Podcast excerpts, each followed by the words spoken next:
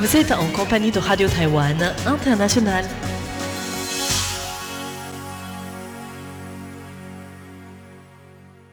Bienvenue dans l'émission quotidienne du service français de Radio Taïwan International. Vous êtes en compagnie de Valentin Floquet pour vous présenter le programme de ce mercredi 28 octobre 2020.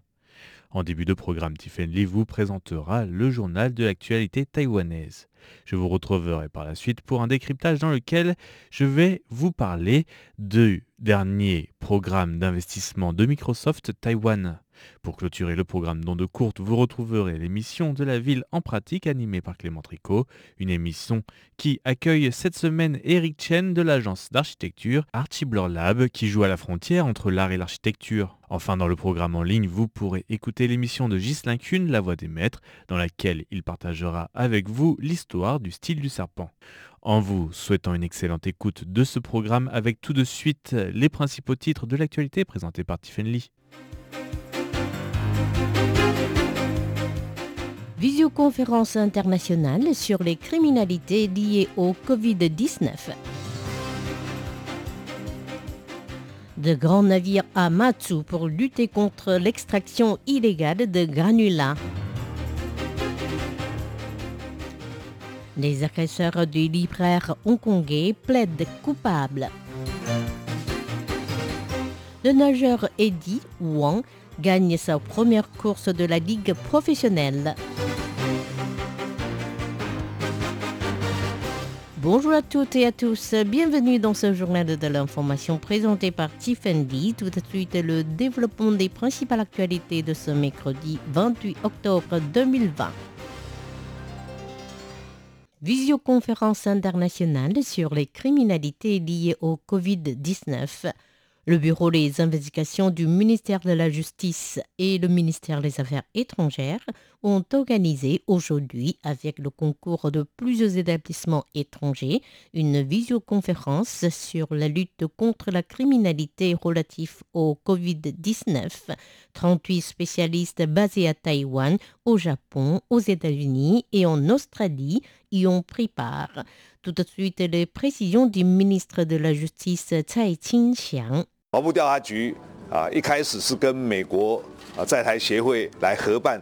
Au début, il s'agissait d'une coopération avec la représentation américaine, l'AIT, dans le cadre du Global Cooperation and Training Framework, le GTCF. Puis le Japon nous a rejoints et cette fois-ci, nous accueillons également l'Australie. À travers cette coopération élargie, nous pouvons partager des informations et échanger notre expérience. Ces échanges sont très utiles. Mise en place en 2015, cette plateforme d'échange a intégré à son programme la lutte internationale contre la criminalité depuis 2018. Selon le Bureau des investigations, les dossiers criminels liés au Covid-19 comprennent notamment les fausses informations, les masques de contrefaçon et le stockage de masques à des fins spéculatives. Depuis la pandémie, les autorités ont identifié plus de 1400 cas de désinformation et confisqué quelques 260 millions de masques non autorisés de grands navires à Matsu pour lutter contre l'extraction illégale de granulats. Depuis des semaines, les sabliers chinois se multiplient au large de l'archipel taïwanais de Matsu, situé tout près de la côte sud-est du continent chinois. Leur présence constitue une menace pour l'écologie marine, mais aussi pour la sécurité de ces petites îles éloignées de l'île principale de Taïwan. La Commission ministérielle des Affaires océaniques entend renforcer les patrouilles dans les zones en question. Voici les précisions de son président Li Zhongwei. 呃，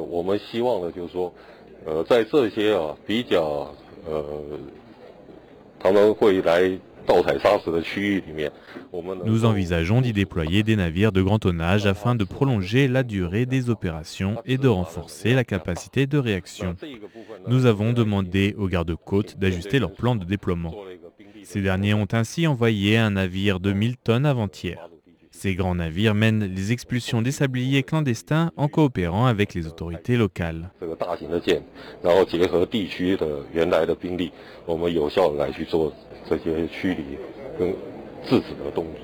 Par ailleurs, la commission discute avec les autorités de Matsu pour construire un quai à eau profonde à la disposition exclusive des navires des gardes-côtes afin de permettre le stationnement permanent de ces navires dans l'archipel.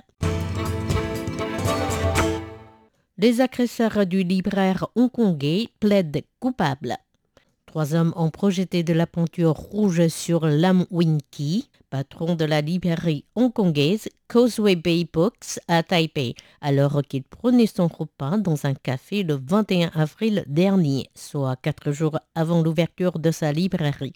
Aujourd'hui, au tribunal, les accusés ont plaidé coupables en affirmant comme motif l'opposition aux idées politiques de Lam Winky rappelant que ce dernier avait été détenu par les autorités chinoises pour la distribution de livres politiquement sensibles. Cependant, selon l'avocat du libraire, les déclarations des accusés ne sont que des prétextes pour cacher le commando derrière l'acte organisé. Il a requis une peine supérieure à six mois de prison pour chaque accusé. Le verdict sera prononcé le 18 novembre prochain. Sept spécialistes étrangers naturalisés taïwanais. Le ministère de l'Intérieur vient d'approuver la naturalisation de sept spécialistes étrangers, portant à 164 le nombre total de grands talents naturalisés taïwanais.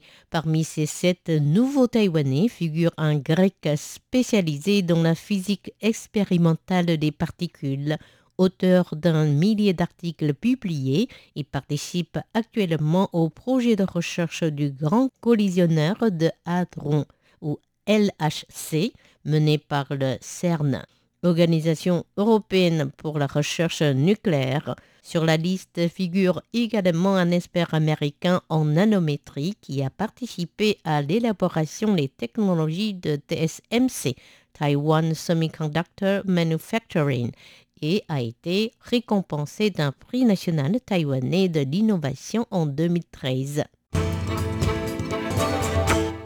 De nombreuses nouvelles marques déposées liées aux divinités.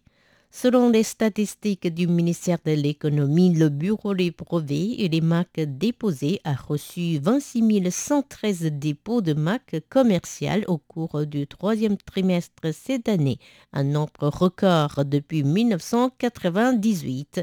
C'est la première fois que le nombre franchit la barre des 20 000. À la tête de tous les établissements concernés figurent le groupe taïwanais Uni-President, avec 214 dossiers. En termes de catégorie, le secteur du commerce en ligne se trouve en tête après avoir déposé au total plus de 3000 demandes. Le secteur des produits médicaux et pharmaceutiques a quant à lui présenté plus de 1600 dossiers, soit une augmentation de 40% par rapport à l'année dernière. Cette croissance spectaculaire s'explique par la crise sanitaire mondiale.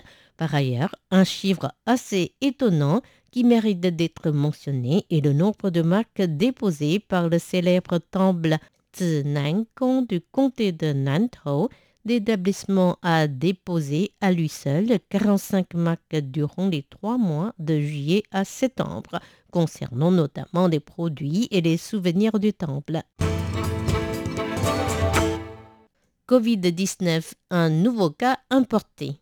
Le Centre de commandement de lutte contre les épidémies, ou CECC, a révélé ce mercredi 28 octobre un nouveau cas de Covid-19 qui concerne une jeune indonésienne arrivée à Taïwan le 7 octobre. Si à son arrivée, elle avait présenté une attestation de résultat négatif du test de Covid-19, effectué au cours des trois jours précédant son vol. La patiente asymptomatique a été testée positive le 26 octobre durant la période d'autosurveillance sanitaire qui a immédiatement suivi les deux semaines de la quarantaine. La personne a donc été de nouveau placée en isolement à l'hôpital. Notons que le CECC a recensé 25 personnes ayant été en contact rapproché avec elle et les a placées en autosurveillance sanitaire à domicile.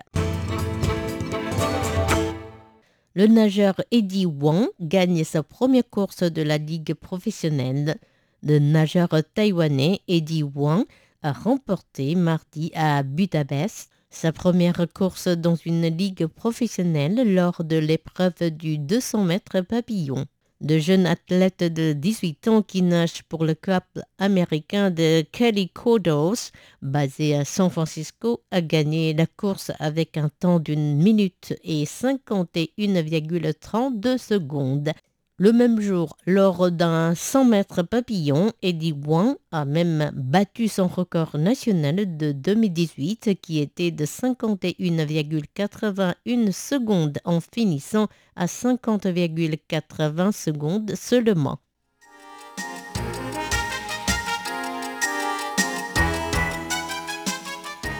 C'était Tiffany qui vous a présenté le journal de ce mercredi 28 octobre 2020. Merci de votre fidélité et excellente suite de programmes sur RTI. À bientôt.